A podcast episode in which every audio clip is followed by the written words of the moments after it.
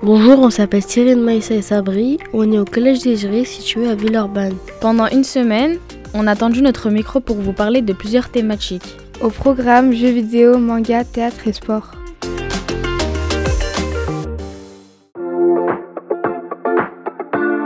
Bonjour, bienvenue à l'émission Le Mikado. Aujourd'hui, nous allons vous parler de jeux vidéo et de théâtre et de manga avec nos trois invités, Meji de la Socionec, puis Mohamedou fasciné des mangas.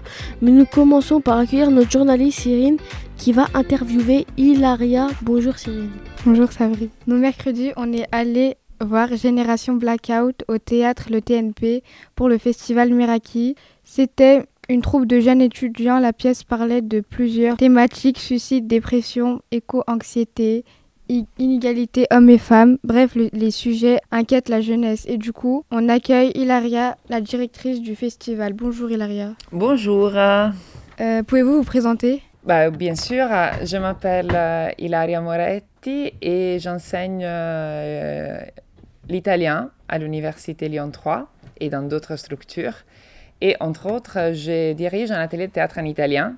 Et euh, l'année dernière, nous avons décidé de monter un festival de théâtre international pour donner la possibilité à des étudiants d'ici ou d'ailleurs de participer à une grande fête du théâtre. Et c'est la deuxième édition de Meraki cette année.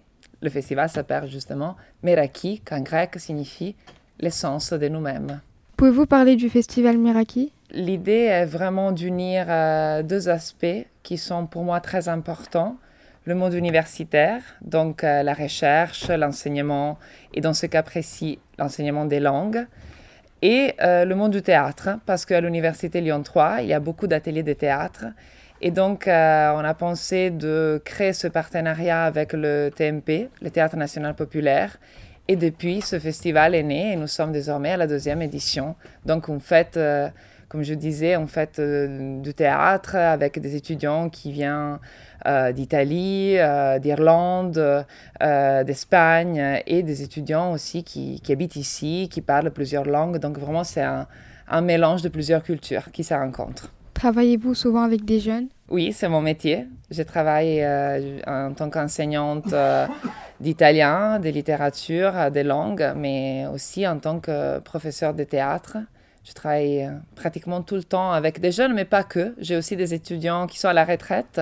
Et ce sont mes étudiants de l'Institut de culturel italien. Ça fait combien de temps que vous êtes directrice? Bah, Depuis la naissance du festival, parce qu'on l'a pensé avec une collègue qui s'appelle Giuliette Rindone. Moi, je m'occupe plutôt du côté artistique, scientifique et pédagogique, et elle s'occupe du côté administratif, mais c'est vraiment toute la construction du festival, donc c'est un binôme vraiment important. Elle n'est pas là, mais on l'a pensé ensemble, ce festival. Depuis combien de temps euh, faites-vous du théâtre? Depuis ma naissance, je dirais. J'ai commencé à l'école maternelle. J'avais le rôle de l'étoile euh, dans un spectacle de Noël. Et quand j'ai compris qu'est-ce que ça voulait dire le théâtre pour moi, je ne l'ai plus quitté. Donc, je fais du théâtre à l'école élémentaire. Euh, ensuite, je l'ai étudié, je l'ai fait. Je travaillais en Italie au théâtre. Et en France, quand je suis arrivée pour un doctorat, j'ai quand même euh, trouvé un moyen de continuer à faire du théâtre. Et pourquoi le théâtre? Parce que le théâtre est l'art euh, le plus difficile, mais c'est une vraie représentation de la vie. C'est tenter de représenter la fugacité de l'existence, toute la complexité des êtres humains à travers l'expression artistique. Et c'est un mélange d'art. Et pour moi, c'est une manière d'être euh, d'être réel. Voilà, je le dirais comme ça, de pouvoir vraiment exister. Souvent, on pense que le théâtre est faux, mais en vérité, sur le plateau, on essaie de reproduire la vraie vie. Et pourquoi avoir choisi une pièce comme Génération Blackout Alors, euh, euh, nous avons effectivement accueilli pas mal de pièces différentes. Génération Blackout, c'est une pièce euh, d'un atelier de théâtre en français.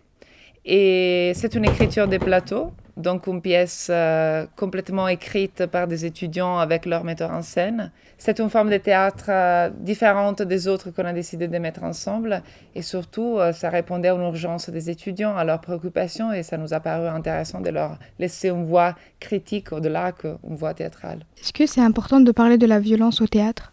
Oui, c'est le thème que j'avais choisi pour cette deuxième édition parce que la violence elle est partout.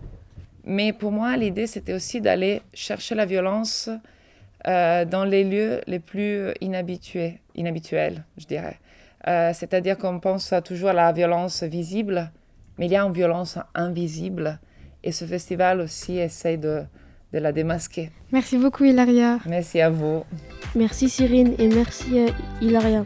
Maintenant j'accueille Medji. Bonjour Medji, peux-tu te présenter? Alors bonjour, moi c'est Nouyoua Medji. Je suis euh, service civique au NEC et j'ai bientôt 20 ans demain. C'est quoi l'association NEC C'est une famille avant tout. C'est aussi euh, une association de jeux vidéo. Nous on est un club e-sport on a un club e-sport, mais qui a un côté aussi éducatif. Dans le club e-sport, c'est comme tous les clubs, euh, tous les clubs que vous connaissez, foot, boxe, pareil. En gros, c'est exactement le même mécanisme.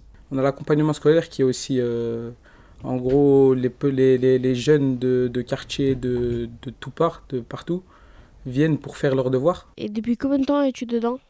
Moi, ça fait depuis l'été 2021. Et c'est quoi ton jeu vidéo préféré? En ce moment, je suis plus sur Arc. Après euh, les bases GTA, Call of. Trouves-tu que les jeux vidéo sont violents ou ludiques? En gros, je trouve qu'il y a énormément de restrictions sur les jeux vidéo et je trouve ça bien parce que même si c'est pas c'est souvent pas respecté, mais nous au NEC on essaye de le faire euh, on essaye de, on essaye de le faire au maximum. En gros, c'est-à-dire on essaye de suivre les PEGI. Ça dépend de la violence, ça dépend de la, de la caractéristique du jeu. En gros, si vous avez beaucoup de violence, et eh ben ça va pas être adapté à un enfant de 7 ans. D'accord? Donc derrière, ils vont mettre 16 ans.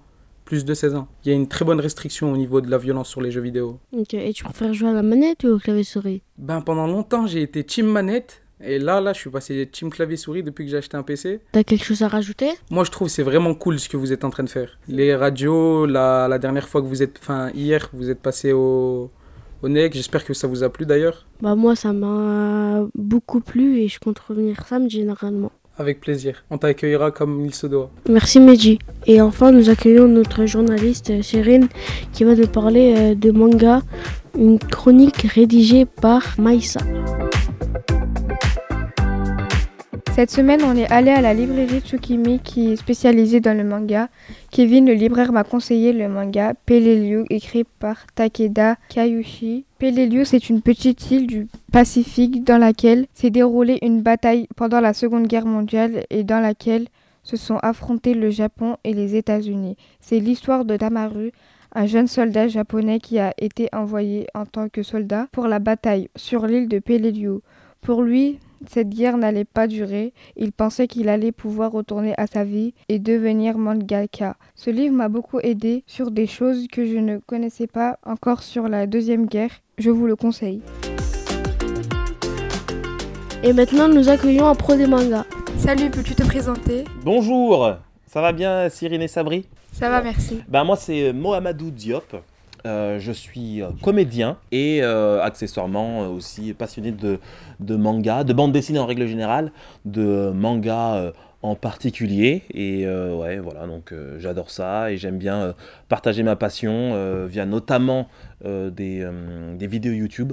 Euh, j'ai une chaîne YouTube qui s'appelle La Place du Milieu où je parle de cinéma, mais j'ai aussi parlé des fois d'adaptations de, euh, de manga euh, au cinéma et dans des plateformes de streaming comme Netflix. Depuis combien de temps tu lis des mangas? Alors en fait, moi j'ai commencé les mangas, si tu veux, en regardant d'abord la, télévision. Moi je suis de la génération où j'ai suivi les, mangas dans les années 90 avec les dessins animés, donc j'étais génération Club Dorothée et c'est là où j'ai commencé vraiment à voir les, les, mangas sous forme animée et c'est vraiment euh, milieu des années 90 où j'ai euh, ouvert mon, premier manga. Moi, quand j'ai vu que le, même manga que je voyais en dessin animé était aussi accessible en, bande dessinée, ben, c'est là où j'ai commencé à, à lire les BD. Donc ça devait être à partir de l'âge de, de 9-10 ans. Quel est ton manga préféré? En fait, c'est deux mangas qui m'ont influencé parce que euh, je suis aussi illustrateur et j'ai commencé le dessin en fait euh, grâce au manga parce que c'était beaucoup plus accessible en fait au niveau, au niveau graphique. Je trouvais que c'était beaucoup plus simple à, dessiner. Et vraiment, les premiers mangas qui m'ont vraiment euh, donné envie de faire de la BD, c'était Dragon Ball. Dragon Ball, les, les 42 tomes de, d'Akira Toriyama que j'ai vraiment que j'ai lu et que j'ai aussi, donc euh, voilà. Et euh, ensuite j'ai bifurqué sur un autre manga qui s'appelle Captain Tsubasa, qui est plus connu sous le nom de, de Olivier Tom que j'ai lu aussi, que, que, j'ai que je collectionne également, et qui m'a vraiment donné euh, les outils pour pouvoir mieux dessiner. donc ça m'a vraiment beaucoup aidé pour dessiner moi-même. Combien as-tu lu de mangas? Je dirais plus de 500, je dirais, ouais. Tu as travaillé à la Japan Touch, c'est quoi et euh, quelle a été ta mission? La Japan Touch, c'est un, c'est un événement qui a lieu deux fois par an à Eurexpo et qui va euh, en deux temps promouvoir en fait la, et célébrer la culture asiatique. Il y a un une première édition qui est euh, Asie Expo qui va euh, promouvoir la culture asiatique en règle générale, ça veut dire les arts martiaux, ça veut dire la tradition, ça va être également la, la nourriture asiatique et vraiment euh, l'Asie en général. Ça s'appelle Japan Touch, mais ils vont, vraiment parler de, tous les pays euh, asiatiques. Et à chaque euh, édition de ces éditions-là, vous avez un pays invité. Celui de 2023 sera consacré au Vietnam. Il y a eu la Thaïlande, la Malaisie, etc.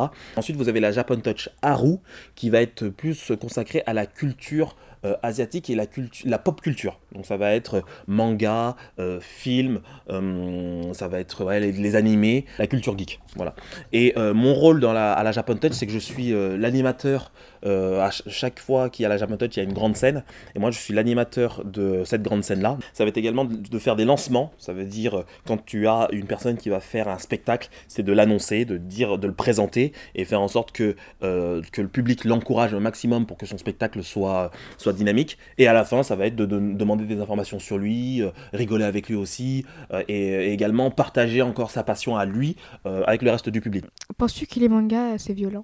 Oui, c'est violent parce que ça va être, quand on, quand on parle surtout par exemple des, des mangas, des shonen, ça va être des mangas qui vont mettre en avant des, des, combattants, des guerriers, des personnes qui vont effectivement donc se battre, qui vont parfois blesser, parfois tuer des gens.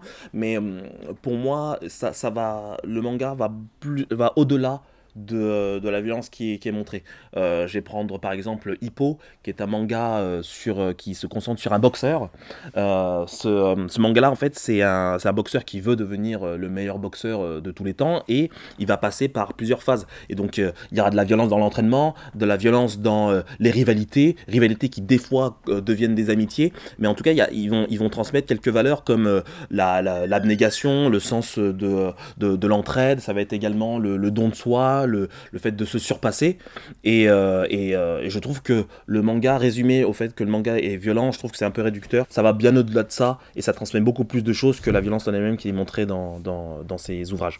Et toi, tu as déjà publié des mangas? J'ai pas publié des mangas, j'en ai, ai fait, j'en ai, oh là là, j'en ai publié un sur Facebook, c'était en 2009 à peu près. Je voulais m'amuser, donc j'ai euh, fait un crossover entre euh, Olivia Hatton, Olivier Tom et euh, et l'animé L'école des champions. J'ai fait un manga là-dessus, je les ai réunis. Après j'ai fait beaucoup de mangas, mais ça reste du travail personnel, c'est vraiment des choses que j'ai gardées pour moi, que je n'ai pas publié.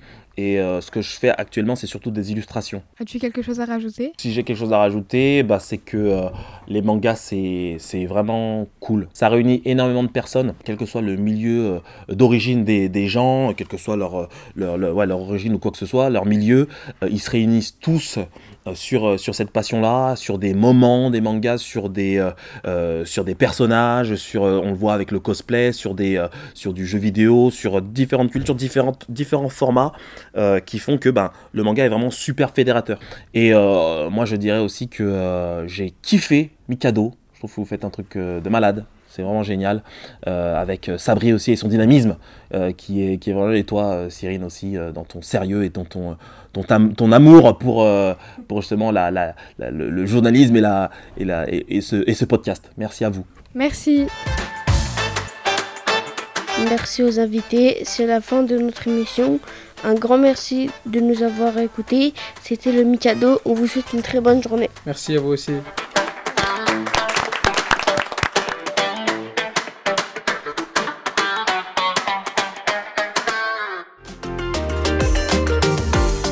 Épisode réalisé par Sabri, Meissa et Cyrine, apprentis reporters. Marine Manastiriano était à la formation et au montage, et moi, Olivia Sebar, à la coordination. Vous avez pu y entendre les musiques Follow Your Heart de ATM, Sunny et Upbeat Hit de R.A. Le Mikado, c'était un podcast inclusif produit par Yes Crew dans le cadre d'un projet de remobilisation de la cité éducative de Villeurbanne, mené avec l'association Acolia. Mille merci à nos invités, Mehdi, Hilaria et moi, Madou, d'être venus partager ce moment avec nous. Pour retrouver les autres épisodes, rendez-vous sur la chaîne Les Podcasts de Yes, IESS, sur ton appli de podcast préféré. Merci pour ton écoute et à bientôt